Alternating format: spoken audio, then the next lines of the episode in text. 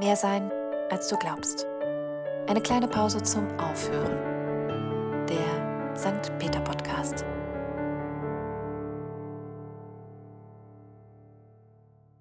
Weil es das letzte Mal so schön war, haben Marit und ich uns gedacht, nehmen wir diese Woche nochmal einen Podcast zusammen auf. Und da soll es diese Woche um das Thema Glauben gehen. Ähm, mal gucken, wo das hingeht, wenn ich mich da mit einer Pfarrerin drüber unterhalte, ob wir da gleicher Meinung sind. Ja. Freust du dich auch, Marit? Ja, hallo erstmal auch von meiner Seite. Ja, natürlich freue ich mich. Und ich weiß gar nicht, ob das jetzt so einen anderen Unterschied macht, mit einer Pfarrerin über Glauben zu sprechen, als mit einer anderen Person. Äh, ja, klar, ich habe mich da irgendwie beruflich mal mehr mit beschäftigt. Aber Pfarrerin zu sein bedeutet ja nicht, dass man mehr oder weniger glaubt als andere. Für mich könnte ich mir das doch irgendwie vorstellen, dass das so ist. Beziehungsweise, ich frage mich sowieso, was würdest du sagen, Wann ist man tatsächlich irgendwie richtig gläubig? Ach, da gibt es keinen Zeitpunkt, den man jetzt irgendwie im Kalender eintragen kann. Das, und ich glaube, das variiert im Leben auch. Also es gibt Phasen, da fällt das mit dem Glauben leichter und es gibt Phasen, da ist das mit dem Glauben echt einfach schräg. Suchst du einen ganz bestimmten Anfang? Also, oder hast du das Gefühl, es braucht bestimmte Voraussetzungen oder Attribute? Steckt das hinter der Frage? Mm, ich habe oft das Gefühl, dass Glauben generell auf jeden Fall irgendwie mit Gott verknüpft ist und mit irgendwie so für mich auch was Strukturellem, aber ich habe mich dann irgendwie auch gefragt, Glauben an sich ist ja erstmal nur man kann ja an viele Sachen glauben. Ja, stimmt. Ähm, das muss ja noch gar nichts irgendwie mit Gott zu tun haben. Und äh, ob es ja irgendwas Bestimmtes, ob man was Bestimmtes einhalten muss, dass man sagen kann, ich bin gläubig. Oder ich finde es auch irgendwie oft schwer, wenn Leute fragen, ja, glaubst du, bist du religiös? So, was sagt man denn da? Und wann ist es denn tatsächlich so? Weil irgendwie mhm. finde ich mhm. das so schwer. Oft, ich habe wirklich das Gefühl, dass Leute denken, okay, wenn man das erfüllt und das erfüllt, dann ist es so. Und ähm, ja, damit komme ich irgendwie schwer zurecht. Mhm.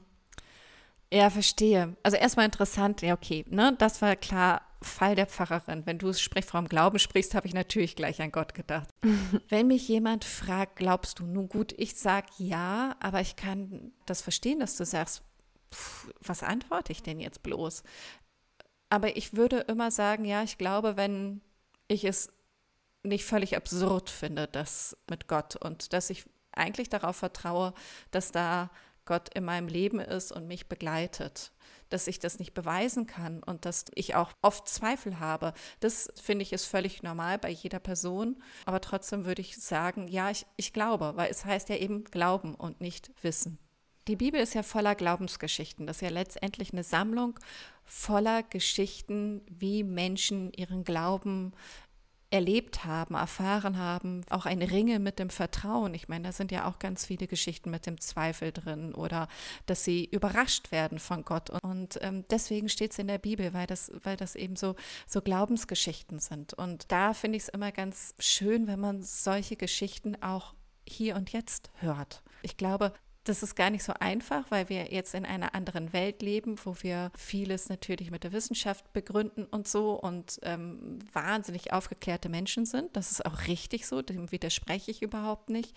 Aber trotzdem haben wir unsere Antennen einfach nicht mehr so an die Richtung gedreht. Hm. Eine Geschichte in der Vorbereitung zu heute ist mir eingefallen, dass mir mal ein alter Studienkollege erzählt hat, dass sein Opa im Zweiten Weltkrieg war und also ich habe den Opa dann auch kennengelernt, der hat mir die Geschichte auch erzählt. Und er war dann eben Soldat, ist beschossen worden und in seiner linken Westentasche steckte die Bibel.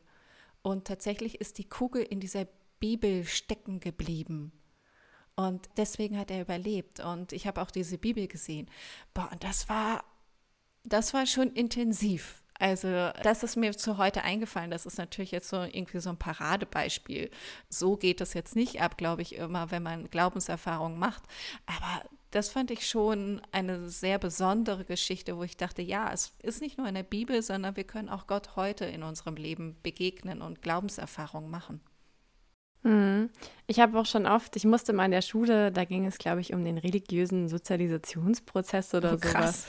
Habe ich mal mit, ja, habe ich mal mit meiner Oma drüber geredet und ich würde sagen, meine Familie ist auf jeden Fall auch äh, schon religiös, auch mhm. ich würde sagen religiöser als ich. Ähm, und äh, sie hat dann auch manchmal gesagt, wo sie dann so gemerkt hat, da ist jemand irgendwie noch für mich da oder so diese klassischen äh, Redewendungen, die man so kennt. Aber yeah.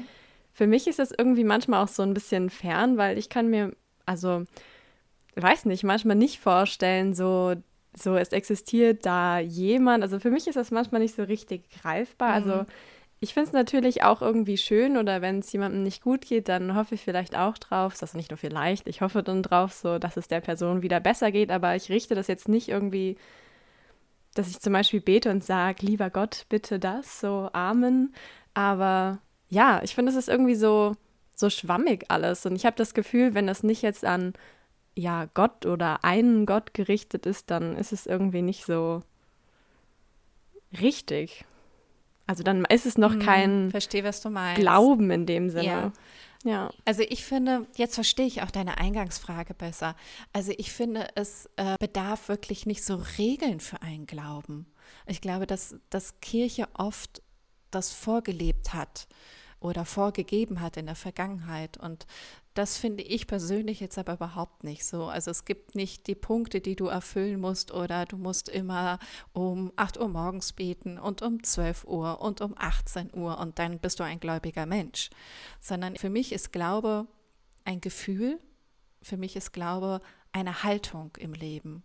Also erstmal die Haltung, dass ich Gott in meinem Leben eine Chance gebe und das Gefühl, dass ich verbunden bin, dass ich ähm, ein Vertrauen darauf habe, dass mich etwas trägt. Und das bedeutet, und achso, und ich glaube, dass der Glaube einem geschenkt wird. Also ich muss jetzt nichts dafür tun. Ich muss nicht ähm, irgendwie, ja, das habe ich ja gerade gesagt, ich muss nicht bestimmte Regeln befolgen, sondern Glaube ist etwas, was mir geschenkt wird und was mich in meinem Leben trägt. Und das spüre ich manchmal mehr und das spüre ich manchmal weniger. Und ich kann total gut verstehen, dass du sagst, das ist schwammig. Also, weil ich, ich ringe hier ja gerade auch um die Worte. Das ist, glaube ich, mit Gefühlen immer so. Wie soll ich denn Liebe erklären? Also, das finde ich auch wahnsinnig schwer. Wir wissen alle letztendlich, was es ist. Aber, ähm, weil wir es, glaube ich, auch gut eingeübt haben durch Eltern, durch Familie. Aber wenn man es eben nicht eingeübt hat mit dem Glauben, dann ist das echt schwer, auch gerade Neueinsteigern zu erklären. Und ähm, dann würde ich einfach immer sagen, ausprobieren. Und Zweifel gehören zum Glauben. Das ist kein Widerspruch, das ist nicht das an, die andere Seite, sondern das ist mit da drin. Das ist völlig normal. Ich zweifle ja auch manchmal an der Liebe. Also manchmal hat man ja wirklich solche Tage, wo man denkt, was ist das denn jetzt? Und ähm, das ist ja auch dieser Zweifel. Und das, das ist in jeder Beziehung auch zu Gott völlig normal. Ich würde eigentlich auch irgendwie sagen, wenn ich irgendwie so über Glauben rede, ich denke da primär eigentlich an so christliche Werte irgendwie, die sich für mich da irgendwie mhm. ja. widerspiegeln. Ja. Also irgendwie Nächstenliebe und generell Gemeinschaft, auch Hoffnung so zu haben. Ich finde, das ist eher, also wenn ich an Glauben denke, ist es eher so, wie möchte ich mich verhalten mhm. und wie fände ich es schön, wie sich andere verhalten. Aber ich habe oft irgendwie das Gefühl gehabt, dass wenn ich das so Leuten in Bezug zu Glauben sage, dass das irgendwie für sie dann noch kein Glaube war. Also ich weiß nicht, vielleicht halte ich mich auch zu sehr feste dran, was andere sagen. Aber ich finde, Leute sind oft abgeschreckt von solchen Themen, weil sie denken, Glaube muss so richtig, ja, theoretisch und irgendwie Weiß nicht, ich finde es schwer, aber dann denke ich mir, wenn man irgendwie gutes Verhalten an den Tag legt und daran glaubt, dass solche Werte zu vertreten irgendwie gut ist und wichtig, so dann ist es ja auch irgendwo schon Glaube. Ja, auf jeden Fall, finde ich auf jeden Fall. Also wir hatten ja diesen Punkt, es ist total schwer, anderen klarzumachen, warum man glaubt. Und das fällt auch mir als Pfarrerin schwer. Das muss, das muss ich zugeben. Ich meine, letztendlich muss man denken, ich hätte das studiert und ich kann darüber reden. Ja, ich kann darüber reden, aber ich möchte es eben auch ohne die üblichen Floskeln tun. Sondern eben auch ganz ehrlich und authentisch. Man fällt ganz schnell in dieses, diese kirchliche Sprache und ich glaube, dass uns das manchmal nicht weiterhilft. Und deswegen finde ich es jetzt auch gut, mit dir heute diesen Podcast zu machen und dann Worte zu finden, die eben nicht diese, diese typischen Floskeln sind. Ähm, wenn ich da reinfalle, dann Cecile, sag Bescheid, mache. Das ist jetzt aber mal so typisch wieder Kirche. Ähm, das erklär mir nochmal genau. Ich finde gut das, was du mit der Haltung sagst. Also das ist die Nächstenliebe, die Einstellung zum Leben. Ich finde, das macht ganz viel diesen Glauben aus. Und wenn du dann sozusagen nicht betest mit lieber Gott, Punkt, Punkt, Punkt, Amen, dann ist das jetzt nicht schlimm, sondern dann ist das halt einfach so, wie du deinen Glauben lebst. Hm. Ich finde, das muss man so ein bisschen irgendwie trennen können. Also das ist nicht so ein Punkt A bis weiß nicht wohin gibt, den man erfüllen muss, sondern dass es ganz individuell ist, weil ich muss nicht in die Kirche gehen, damit ich äh, sagen kann, ich glaube, ich bin auch der Meinung, ich muss dafür nicht zwingend beten. Also ja, es ist ganz individuell und das ist irgendwie aber bei vielen, finde ich, nicht da, dieses Wissen darüber, weil, sondern es ist immer so, du machst das nicht, so, hm, ist es dann schon so richtig, sondern ja, es ist ganz unterschiedlich einfach. Was braucht es für dich? Also was würdest du mich gerne fragen als Pastorin zum Thema Glauben, um da auch für eine Hilfestellung zu bekommen? Hm. Ich weiß nicht, ob es zwingend da so, ein, so eine richtige Hilfestellung gibt, aber ich habe zum Beispiel in der letzten Folge ging es ums Beten und meine Oma meinte, ja, Cecile, ich finde es ja schon ein bisschen schade, als ich das gehört habe. Und dann habe ich mir irgendwie gedacht, muss es immer so dieses, ich weiß nicht, ich glaube, für mich ist einfach nur dieses, muss ich zwingend so direkt etwas an Gott richten, weil ich kann mir manchmal, also in meiner Vorstellung ist es schön zu glauben, dass noch irgendwas existiert so, was mhm. irgendwie höher ist als wir, aber ich, also ich finde es irgendwie, ich weiß nicht, schwierig, das so direkt zu adressieren in dem Sinne mhm. und frage mhm. mich dann so, muss ich das auch überhaupt oder kann ich auch einfach ja, ich weiß gar nicht richtig, wie ich es beschreiben soll, aber ich möchte das irgendwie nicht so direkt, ja, einfach adressieren und sagen, an den oder die richte ich das jetzt. Hm. Ja. Verstehe. Also ich finde, das Wörtchen muss beim Glauben, das ist für mich ein Widerspruch. Also Glaube, da denke ich an kann und ich darf, aber nicht an ein muss. Und ich habe mhm. ja gesagt, für mich ist es auch ein Gefühl, eine Haltung. Und das ist ja was total Persönliches. Und wenn es bei einem persönlich so ist, dann ist das so. Ich glaube, viele finden es gut, einen Adressaten oder eine, eine Adressatin zu haben und andere wiederum nicht. Und ich glaube, mhm. das ist dann einfach auch der persönliche Weg. Ich glaube, der Gottesdienst ja zum Beispiel, das ist ja auch einfach eine Form, in der sich viele wohlfühlen mit ihrem Glauben, aber längst nicht alle. Und ich sage immer, wir gehen in ein Drogeriegeschäft und haben über so und so viel tausend verschiedene Formen, ein Shampoo zu suchen. Äh, dann werden wir wahrscheinlich noch viel mehr tausend Formen haben, unseren Glauben zu leben. Wir sind einfach individuell und da gibt es verschiedene Formen, diesen Glauben zu leben, zu beten, zur Sprache zu bringen.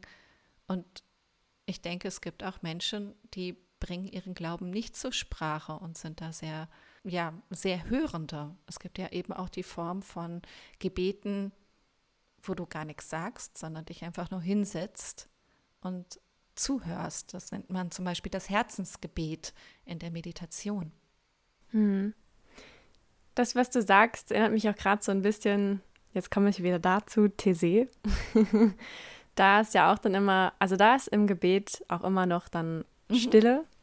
Und ich finde, das ist auch irgendwie was, das ist super angenehm, wenn du dann einfach da ja. sitzt und so dir deine Gedanken machst über, ja, Gott und die Welt oder auch über alles Mögliche und einfach so sich zu sammeln und sich so zu überlegen, so was ist mir wichtig und was beschäftigt mich, ohne da jetzt zwingend irgendwie mhm. zu sagen, ich richte das an wen. Also das kann man natürlich machen, aber einfach so für sich erstmal so auch, ja, immer mal wieder so klar zu kommen, klingt vielleicht so ein bisschen äh, krass, aber halt einfach so sich zu erden vielleicht.